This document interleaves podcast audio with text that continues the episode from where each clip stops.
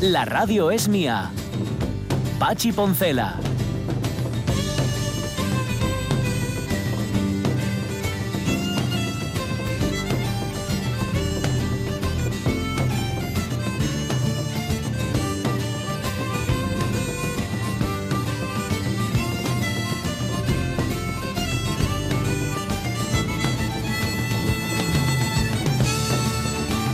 Las 11 y 12 minutos de la mañana, pues qué guapo encontrarnos con Torner y encontrarnos además con la lírica asturiana. Torner que hizo un trabajo fabuloso. Bueno, lo vais a ir conociendo durante toda esta semana, pues estamos en esa semana de Les Asturianes, a la que se suma evidentemente este medio, esta cadena, la RTPA. Y el viernes hay acto. El viernes la Academia de la Lingua organiza su acto institucional Sí. que este año no ha sido en tiempo y forma. Mayo, Teatro Campo Amor, to, to, to, to, to, razones obvias, pero no quieren dejar el pasar el año y el próximo viernes a las 12 del mediodía en el aula magna de la Universidad de Oviedo habrá un acto institucional más piquiñín, ¿eh? Bueno. Pero eh, se va a poder seguir por streaming. Y lo voy a decir con la boca pequeña y a lo mejor me equivoco y alguien de la casa va a decir, ¿pero qué está diciendo esta ¿Qué loca? ¿Eh? Pero yo creo, creo haber leído en algún lugar que lo retransmite esta casa. Ah, sí. RPA, ¿eh? Pues estaría muy bien. O sea, esta casa. claro. Estaría muy bien para escucharte. Así te escucharían los oyentes, pero no haciendo la radio mía. Allí estaré un año más y será un gusto y un Bueno, placer. así vas a estar si te recuperes. Porque lo que no saben los oyentes es que ayer fuiste a caballo, estuviste demasiadas horas a caballo y tienes unos agujetes que no que es que tienen que verla caminar, ¿eh? Parece, ¿Os acordáis vos de John Wayne cuando bajaba del caballo? Que andaba así, que tenía como... ¿Cómo me acordé del amigo? Mucho, ¿eh? Ahora comprendo John Wayne, fue mi Claro. frase todo el fin de Y semana. ahora entiendes el por qué los pantalones se los empieza de lana y se los termina de cuero. Sí, claro, porque sí. que para aguantar ahí la grupa del caballo. Bueno, Exactamente. pero exactamente. bien, ¿no? Muy bien, muy bien, muy bien. Vale, un saludo para Mario. un Dice, un saludo, día. un saludo para Mario Llenoscos. Luego nos vamos a contar abejas, ¿eh? por cierto, con César Alonso, porque hoy es lunes y de Ujú. paso ya sabéis que contamos abejas, hablamos de naturaleza. Dice Ramón Redondo mm, que el libro, el, el mío, ¿eh? este que todavía no comprasteis, que hacéis bien, pero tampoco, me anda que no hay libros para comprar, que el de él, el de él, el ejemplar que él tiene fue encuadernado antes de que se emborrachasen y se encuadernara el de la ABU. Porque la ABU- sí, que el de la ABU se quejaba porque es que tenía las páginas que estaban cambiadas. Me imagino que habrá sido una remesa del libro que habrá salido así como rara. Pero esa, insisto, ABU tiene más, más valor, ¿eh? ¿Sí? Esa vale más. sí, señor. Bueno, mm, hoy vas a hablar de Confucio, ¿no, Jorge Alonso? Sí, sí, sí, sí. Vale. Hoy voy a hablar un poco brevemente, muy por sí. encima, simplemente para, para cebar y para, bueno, para ver si, por si a alguien le interesa, o, o para interesarnos incluso Sí. a nosotros mismos. Eso está muy bien. Y sobre todo para evitar la confusión, que hiciste ahora mismo. Eso es, Eso es, que veamos que no es el chino japonés Más que inventó la confusión. Eso Muchas es. gracias. Yo Muchas gracias. de lo más antiguo, oigo chino-japonés y mi cabeza contesta media vuelta del Sí, revés. al revés, eso lo hacíamos de pequeño. Yo, yo me acuerdo, yo me acuerdo más bien, fíjate, del avión japonés. ¿Os ¿Avión? acordáis? Un avión japonés, ¿cuántas bombas tira al mes? Ni puñetera idea. ¿No lo sabíais eso? Con perdón Madre por la mía, idea. Yo entonces, ¿dónde, dónde me eduqué? Suena a, a cantar de saltar a la comba. Este era o- más bien de como de rifar, ¿no? Y entonces decía, oh, un avión japonés, ¿cuántos van a tener? Y te tocaba a ti, tú tienes que decir siete. Dice, un, dos, o sea, lo que quieras, un, dos, tres, cuatro, Sí, cinco, seis, siete. sí. Y al que le tocaba era de rifa, era así. Ya, Era ya, ya. No sé, porque el avión japonés, ¿eh? No sé, Pearl Harbor quedaba muy lejos. Bueno, Bueno, no quedaba tan lejos, yo soy del 70. Ya. Bueno, no sé. Me- no, me- no, a ver, no me coge. 29 años. Sí, pero hubiera sido más lógico Vietnam, por ejemplo, ¿no? Ya, sí, Claro. sí, sí. Bueno, da igual. Em, son cosas. Mm, vale, César Alonso, Confucio, unas noticias que vamos a contar y Duralex.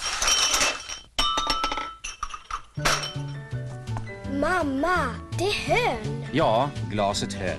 Det är nämligen Duralex och passar till de flesta drycker, både i vardagslag och vid festliga tillfällen.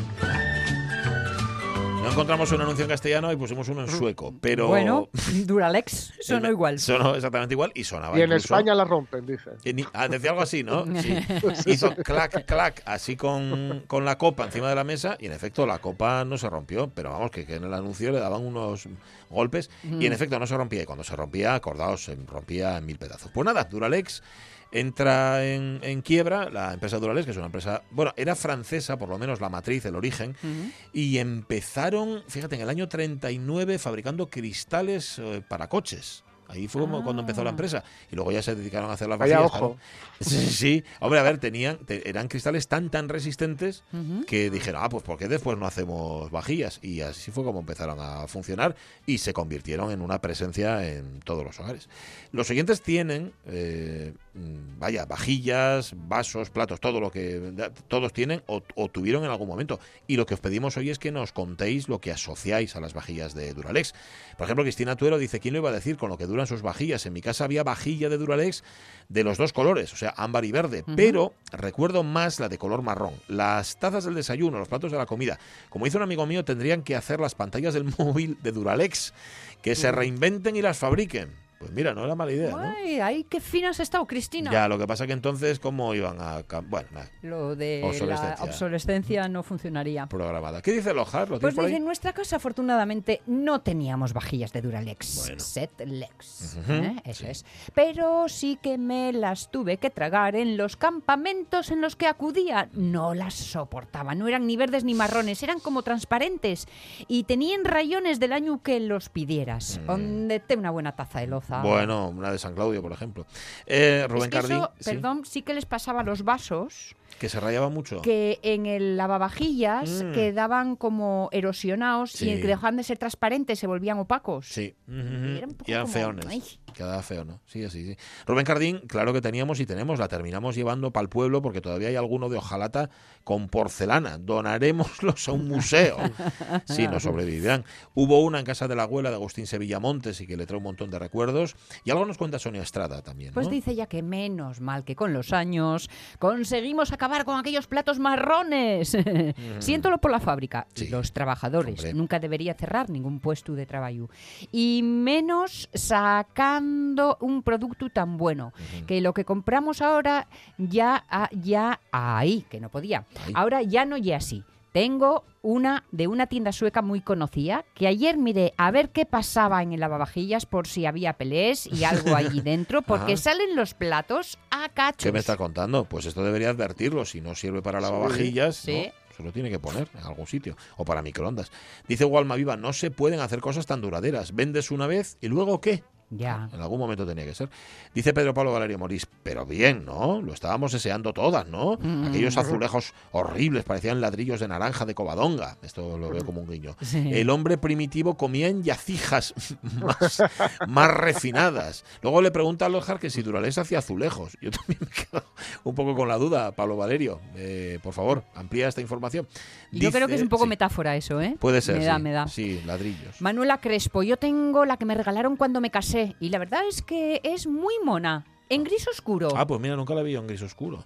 Es como. es que no llegaron todas a nuestra tierra eh, Ya, española. ¿eh? Esta que Digo, igual era un poco yo. exclusiva, Mm. la, la suya. Color verde tenía Berto Alonso Novoa, Marce Gijón cuando era pequeña sí que había en casa la vajilla Duralés, lo más de lo más en aquella época en color verde y también tuvimos en ámbar. Si te caía el plato, se desintegraba Eso en es. millones de trozos. Un horror. Me recuerda a los desayunos antes de ir al colegio.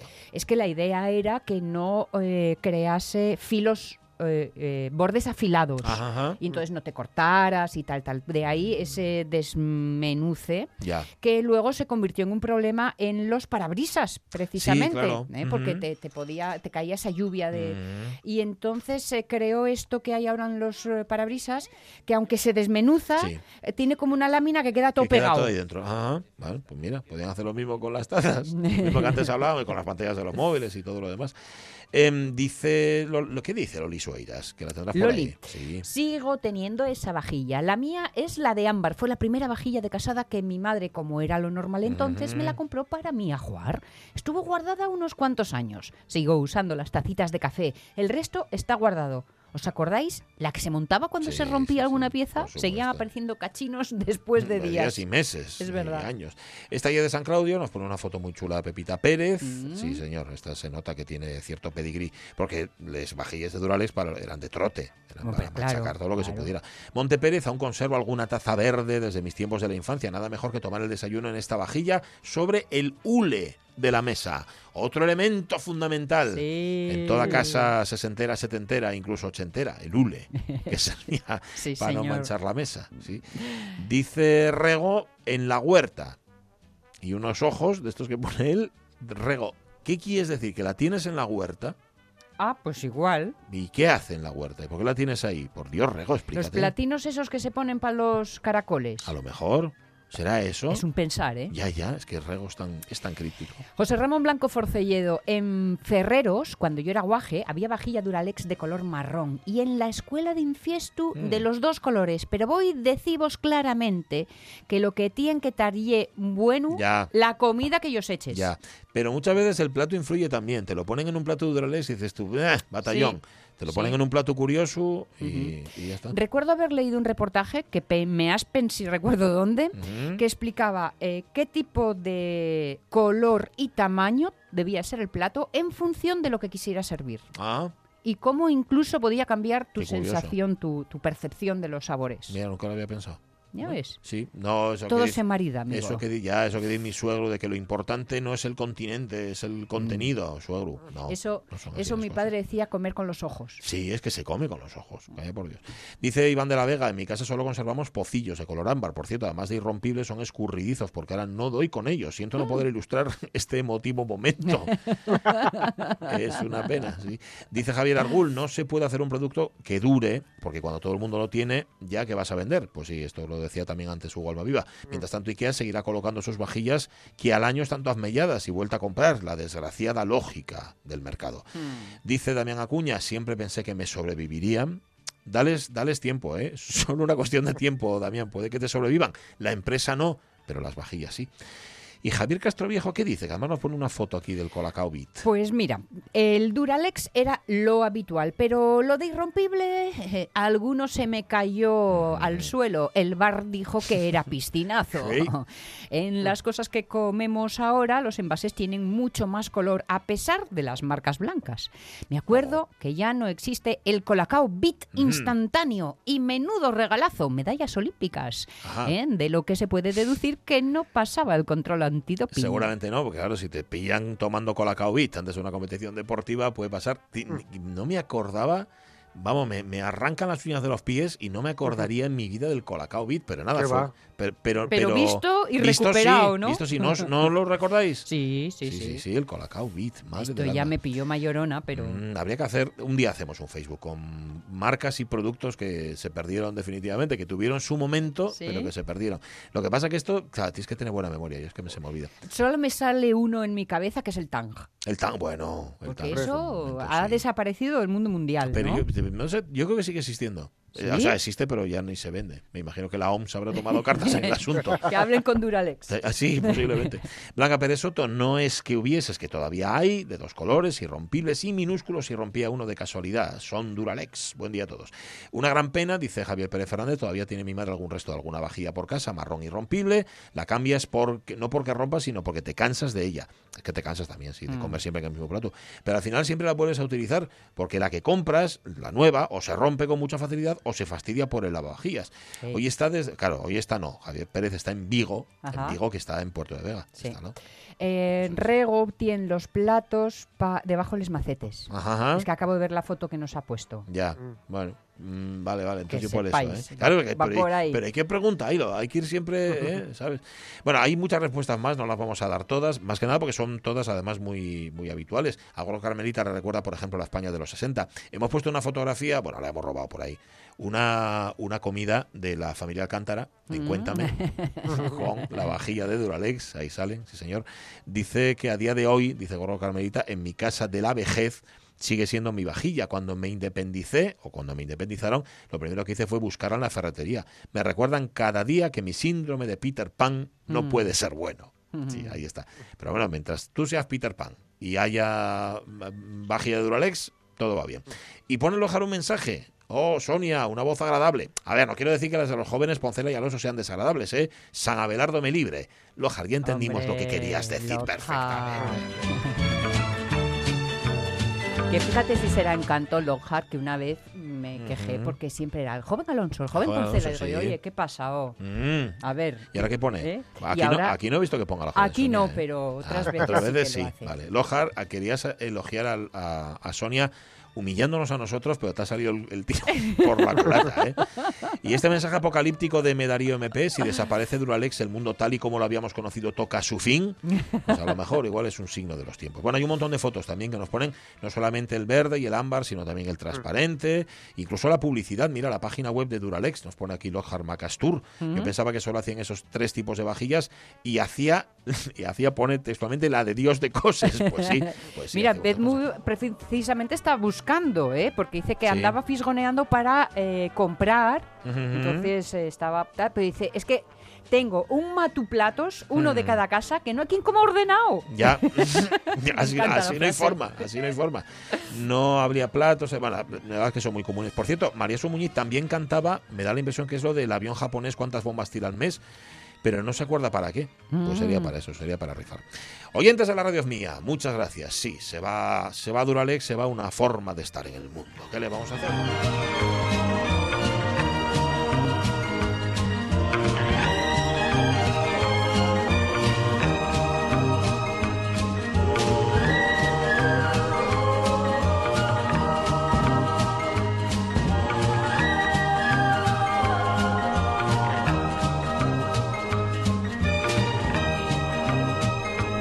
Las 11 y 28 minutos de la mañana. Gracias por vuestras respuestas. Vamos a las noticias.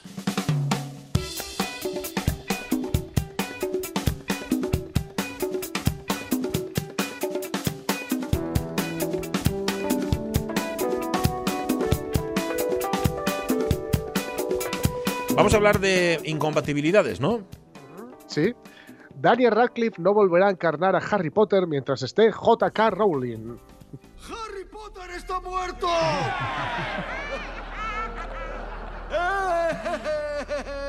y ahora es el momento de que os pronunciéis. Venid y uníos a nosotros.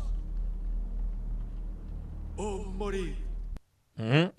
Bueno, bueno. bueno, es- Ah, alguien con esa voz, a no ser que sea yo, si el de los jueves, yo no me uno. era- de los suaves. yo creo que era J.K. Rowling, ¿no? La que hablaba. Sí, sí. En fin, Daniel Radcliffe es el protagonista de la saga, ¿vale? Del el actor que protagoniza la saga de Harry Potter.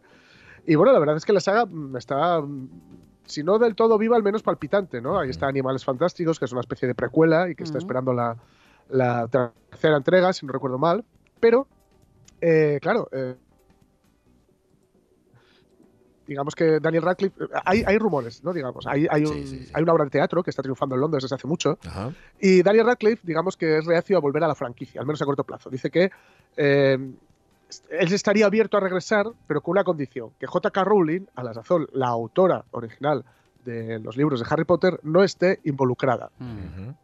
Ahí está la cosa. Ah, Según vale. informa We Got Discovered, que se llama lo tenemos cubierto, Radcliffe estaría considerando volver a la saga, pero solamente si la autora eh, de la serie de libros original no está en el proyecto. ¿Por qué? Por las controvertidas y reiteradas declaraciones Ah. sobre la transexualidad. Vale, Entonces, vale, vale, vale, vale. Se ve que, eh, bueno, pues eh, Daniel Radcliffe no comparte esta visión eh, que ella tiene. Ella, eh, hay que decir que ella ha seguido escribiendo con seudónimo a otras cosas que nada tienen que ver, una cosa detectivesca, no- bueno, no está, hay alguna adaptada, hay un, a- incluso Cormoran, creo que se llama, o, a- está adaptado a, una serie, una Sí. miniserie que está en HBO, pero mm, la verdad es que ella está también dándole vueltas que se le ha ido mucho a la olla, ¿no? Ha estado eh, primero diciendo que sí había gays, luego no había gays en, en Harry Potter, incluso diciendo cómo, cómo se, se recogía, si había baños o no había baños en, en Gryffindor, o sea, Gryffindor, Gryffindor, eh, eh, no sé, en donde estudian.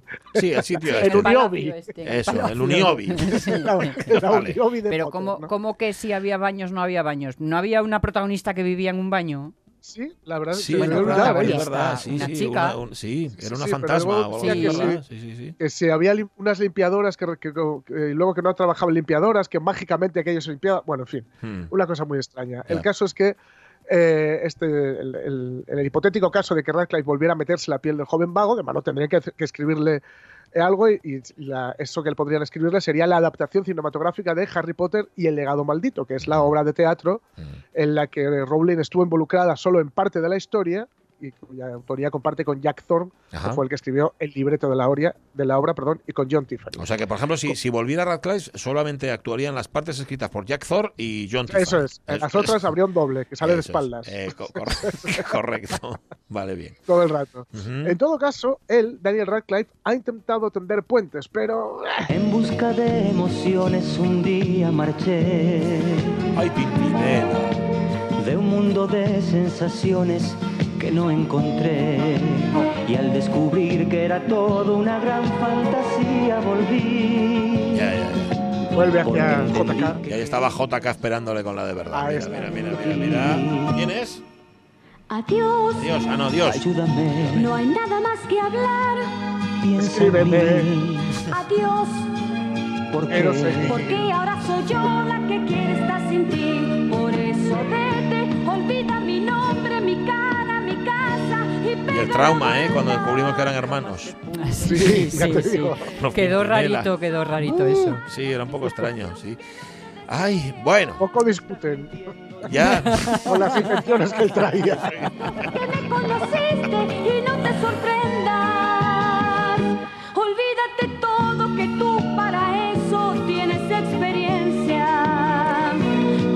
Y así se tira con este estribillo otros dos minutos y medio tranquilamente, ¿eh? Ah, pues nosotros no seremos quienes, ¿eh? Para decir que no. Tira. jamás te pude comprender. olvida mis ojos, mis manos, mis labios. Bueno, ya.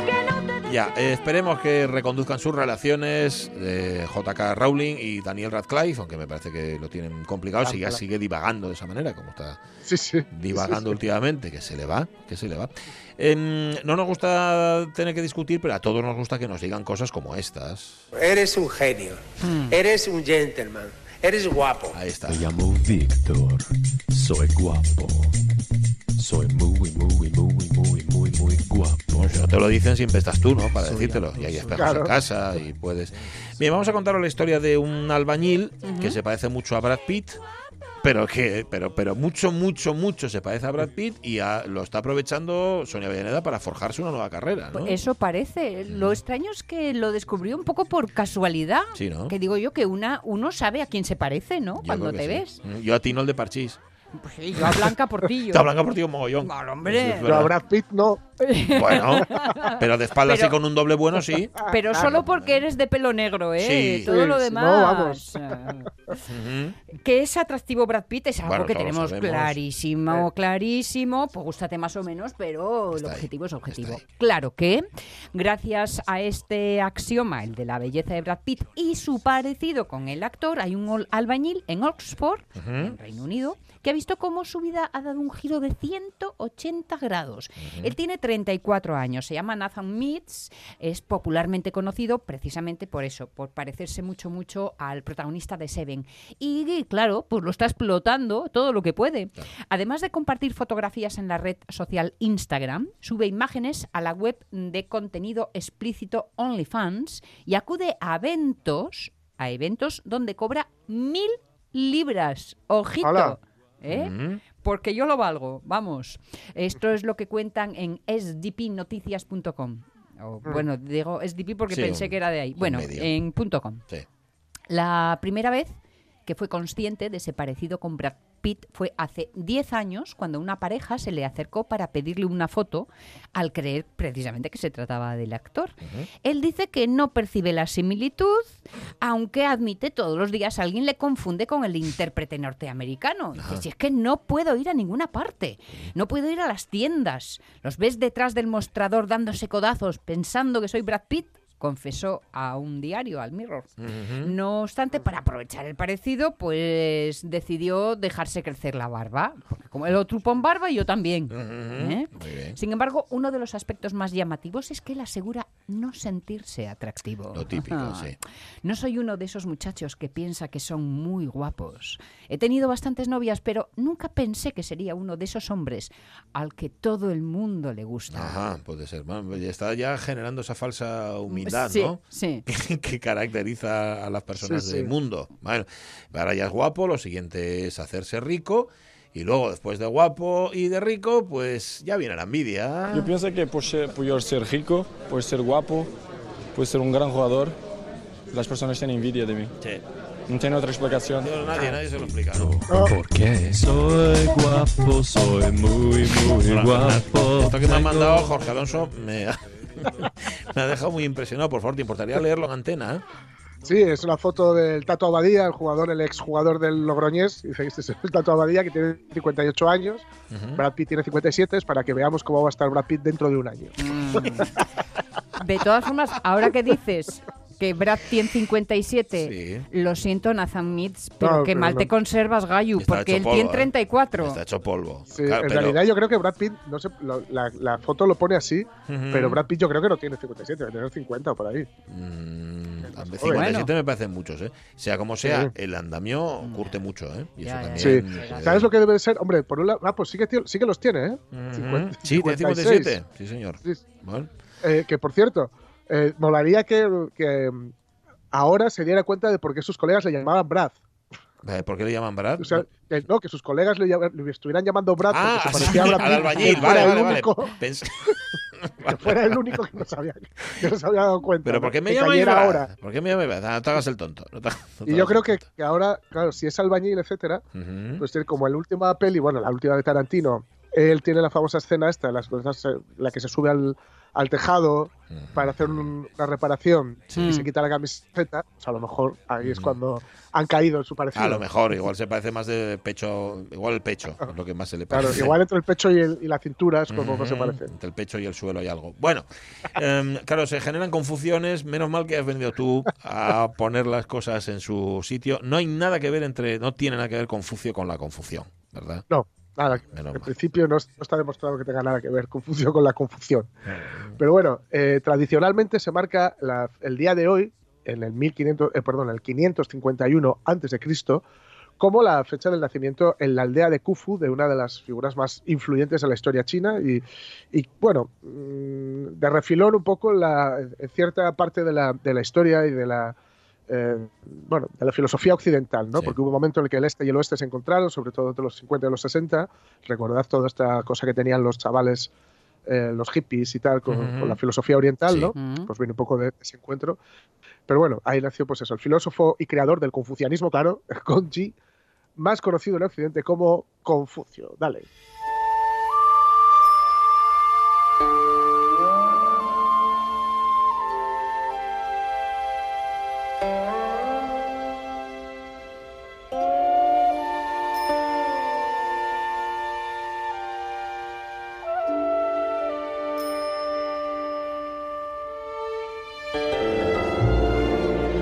Música que vamos a escuchar son un par de cortes eh, que en realidad tienen que ver realmente con, con Confucio, porque en algunas de sus, sí, en algunas de, él dejó muy poco escrito, pero hay canciones asociadas a algunas de sus enseñanzas y estas son versiones muy occidentalizadas, seguramente, bueno, fijo, vamos, de, de lo que ahí sale. Entonces, bueno, tiene, digamos, algo que ver con, con él y con su, tal vez con su doctrina, ¿no? Él era un pensador chino. Eso ya, ya lo sabíamos, esa es la parte yo creo que sabemos. Bueno, chino o japonés, eh, Ujú. según, Según esa chica. y que bueno, procedía de una familia noble, si bien no en su mejor momento, la, la nobleza un poco arruinada, eh, aunque bueno, siempre hay que tener, digamos, un medio, un, un medio de vida que te permita pasar largos tiempos pensando. Ujú. Si no, es difícil, digo para ser un filósofo, ¿eh?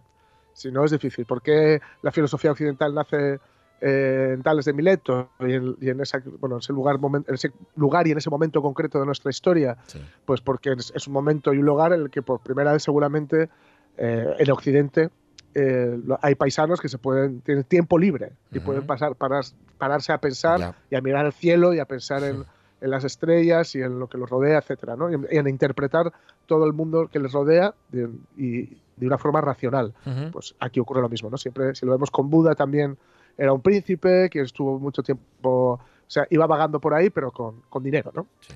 Entonces él alternó periodos los que ejerció como maestro con otros durante los cuales fue funcionario del pequeño estado del Lu, ¿no? ahí en, en China. Trabajó de carpintero también en el noroeste de China y durante la época de la fragmentación del poder bajo la, la dinastía perdón, Zhou o el periodo de los restos de los reinos combatientes, ahí es cuando digamos tuvo que, que- que trabajar y cuando donde estuvo digamos eh, bueno, el- donde, cuando él vivió y ejerció las enseñanzas que se condensan básicamente en la buena conducta en la vida Bien. el buen gobierno de la nación, del Estado, perdón, caridad, justicia, respeto a la jerarquía serían parte de este buen gobierno del Estado, el cuidado de la tradición, el estudio y la meditación. No está mal. No, está mal. Si uno lee los, los consejos que daba Margarit Jurcenar para llevar una buena vida, Hmm. mm, se parecen Se bastante. parece ¿eh? bastante. La escritora, sí, sí. Las máximas virtudes, según Confucio, serían la tolerancia, la bondad, la benevolencia, el amor al prójimo y el respeto a los mayores y a los antepasados. Y luego decía que, bueno, si el príncipe es virtuoso, los súbditos imitarán su ejemplo, siguiendo el modelo de gobernante súbdito, padre, hijo, etc. Es, decir, él extrapolaba digamos, la organización política y las virtudes que un buen político tendría que tener Sí. con la, la- lo que sería el mundo o la vida familiar, ¿no? Lo- la vida de cada individuo dentro de una familia. Si un padre o una madre, pues había que tenerles, eh, digamos, respeto y ellos debían de comportarse de una buena, de buena forma con, con sus vástagos, ¿no? Entonces él, digamos, extrapolaba la organización del Estado con la organización familiar. Una sociedad próspera decía que solo se conseguiría si se mantenían estas relaciones Silencio. en plena armonía. Es decir, si no había conflictos ni dentro de las familias ni dentro de la- del Estado. La base de la doctrina confuciana sería recuperar a los antiguos sabios de la cultura china e influir con ellos en las costumbres del pueblo.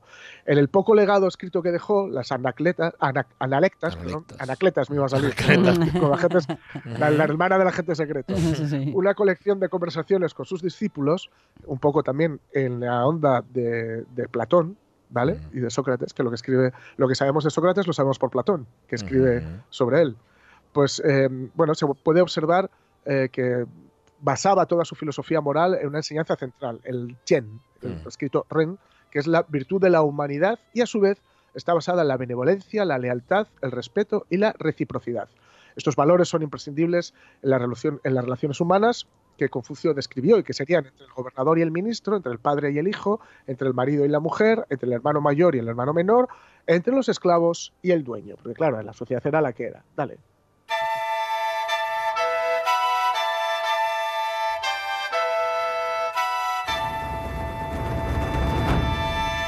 Eso que vamos a escuchar de fondo es una canción que se llama La llamada del ciervo. Ujú. Que, ¿sabes? Hasta los ciervos llaman bonito en Sí, se- China. sí, señor. Esta es la que no le Aquí, gusta. aquí la berrea. Es la que no le gusta a Rosy Iglesias, este. Sí, señor. Eso es. Bueno, eh, muy brevemente algunos textos de él. Pues mira, sobre las reformas. Sí. dice, Zulu dijo, el príncipe de Wei os espera, señor, para tomar las riendas del gobierno. ¿Cuál será la primera reforma que introduciréis? El maestro respondió, empezaré definiendo los términos y empleándolos exactamente. Ciertamente, exclamó Zulu, pero ¿cómo podréis gobernar bien de una manera tan casuística? El maestro respondió, qué poco discernimiento tienes, Yu. El sabio siempre reserva su juicio en asuntos que no comprende. Si los términos no se definen con precisión, las palabras no armonizarán con las cosas. Si las palabras no armonizan con las cosas, los asuntos públicos quedarán abandonados. El orden y la armonía no florecen, la ley y la justicia no realizan sus fines y el pueblo no puede progresar ni desenvolverse. Por tanto, el sabio hace definiciones para regular sus palabras y pronuncia palabras para regular sus acciones. Toma. Sí, señor. Que vayan parejas, eh, que vaya pareja la palabra con la acción, claro. Claro, ahí estamos, ahí estamos. No vamos a ponernos a ello y no ponerse a ello, por ejemplo. Vale.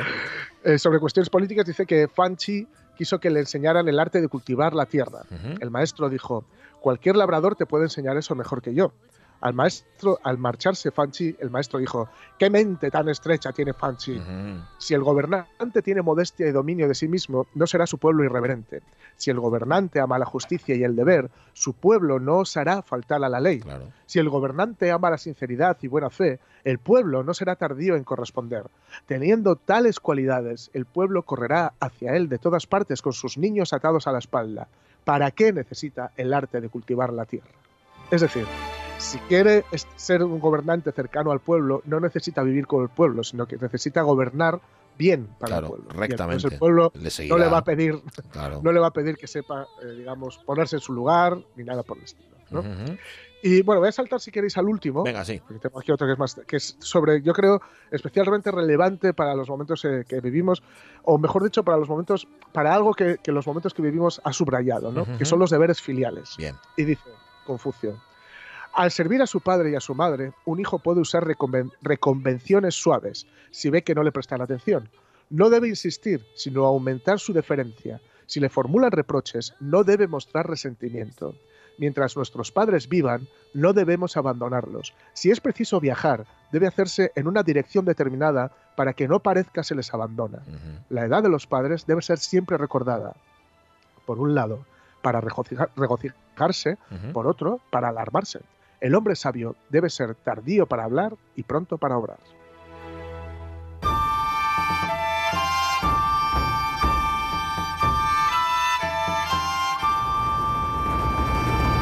Algunas eh, enseñanzas Algunos- que nos Sí, algunos bocaditos, píldoras, ¿no? sí, Porque sí, él, de todas formas, todas sus enseñanzas, las que dejó escritas, ya digo, están en esta, digamos, con este formato, ¿eh? Muy breve, eh, diálogos, ya digo que como los diálogos, digo por, por, por hacer un trasvase hacia la cultura occidental, los diálogos que, que vemos de, de Platón, etcétera, los diálogos con Sócrates, oh, por Zeus, es verdad que tienes razón con lo que me dices y tal. Ujú. Pues aquí es parecido, solo que en la China. Y ahora, Sí. ahora vamos a estropearlo con nuestra gracia occidental, especialmente con la gracia occidental que tal vez hemos heredado de Estados Unidos. Ajá, del esta- de Estados Unidos. A ver. Confucio Este es el- fue sí. uno de los que inventó la confusión y por eso se le ha, Sí, sí. de lo más antiguo, fue uno de los chinos japoneses que fue de lo más antiguo. Gracias. Gracias. Ay, qué triste, ¿eh? Pon el otro, pon el otro. Venga. Eh, dragón, vuelas como una nena. Los cletinos americanos vuelven a casa. Ahora dormiremos mil años. Cuando despertemos se acaba el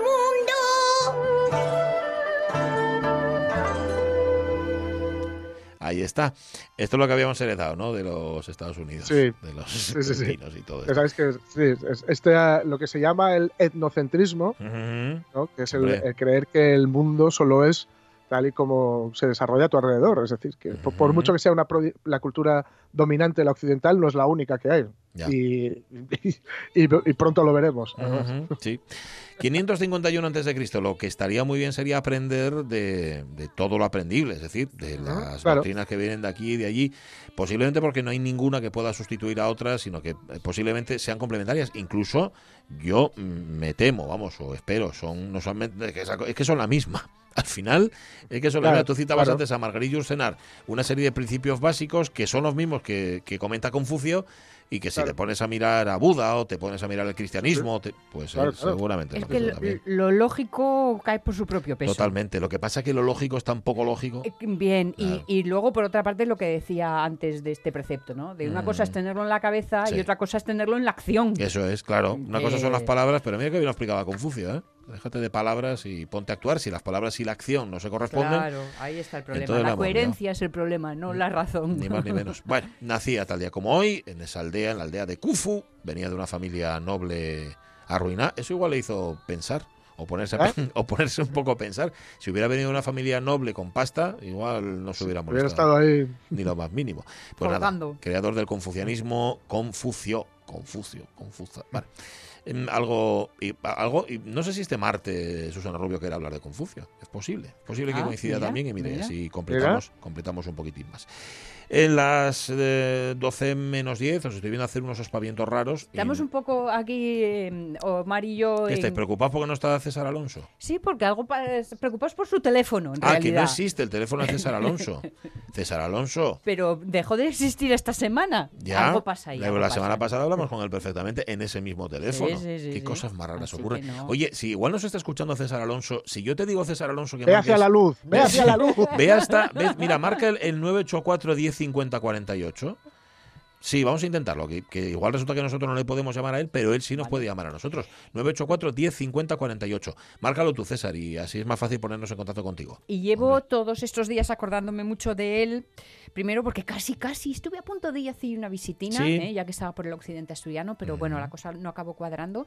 Pero porque con este mes de octubre llega el recuerdo de Delibes, Ah, llega, sí. llega la efeméride de, Delibes. sí. Y como es un apasionado, pero apasionado loco por él, por este escritor, por muchas razones, entre ellas sobre todo, vamos, o- o con mucho peso su querencia por la naturaleza, pues oye, tenemos que hacer algo de Delibes, ¿eh? Tenemos que hacer algo. Mm, mm. Pues algo haremos, algo, haremos. haremos No sé quién ni cómo, pero Bueno, algo haremos. algo será del Ibes. Es que estás mirando de reojo a Jorge Alonso, un poco así, ¿no? Como Bueno, diciendo, "Ay, no Jorge sé, no Alonso". sé, no Algo sé. del Ibes, ¿eh? Algo del Eh, Ibes. O el propio César. oye, O el propio disfrute. César, o los dos, o ¿por qué no? también, hacemos ahí un 50-50. Del Ibes hay que hacerle lo que quiera. Bueno, Sí, las 11.51, mientras intentamos comunicar con César Alonso, ponme la, la sintonía del cine, que tenemos agenda de Ramón Redondo, hombre.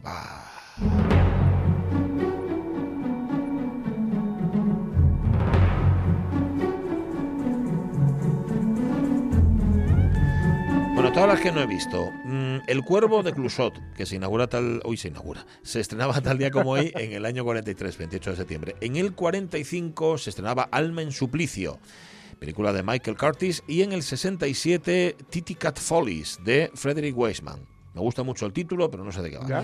La película de Guerin, de José Luis Guerin, en construcción, se estrenaba tal día como hoy, en el año 2001. Y La vida de Pi, La vida de Pi de, esta- de, de Ang Lee, es del año 2012, Ujú. era del chico que iba con el tigre, ¿no? Sí, en, en el sí. barco aquel. Sí, con Charlie Parker. Ajá, con Charlie Parker. Era el tigre, se llamaba así. ¿Se llama Charlie Parker el tigre? Sí, Es que no la vi. sí, sí, la vida de Pi. Yo la peli no- ni siquiera me acuerdo si la vi o no la vi, Ajá, pero el pero libro me que- encantó. Seguramente mejor que la Me peli. ¿o encantó, con un gran alegato, por ejemplo, sobre por qué era una buena idea los zoos. Ah, ¿eh? sí. Que por un momento casi, Casi, casi, casi me convence, casi, casi me al convence. argumento. Y pero no. luego las conversaciones que mantenía con los tres líderes espirituales de las tres principales religiones y cómo los, les daba un poco de brea, ¿no? Y les hacía preguntas que los a- acababa enredando entre ellos. y- Uy, pues primero me voy a leer el libro entonces, te voy a hacer caso. Mejor, bueno, no sé, y luego ya vemos la vida de Pi, de Lee, ¿eh? recordemos, el año 2012. Hoy hubiese cumplido 96 años, Marcelo, Marcelo Mastroianni. fai, Marcello, che fai? La Dolce Vita, Vieni evidentemente, Rufufu, ocho y medio, Ginger y Fred, una jornada particular, Divorcio a la italiana.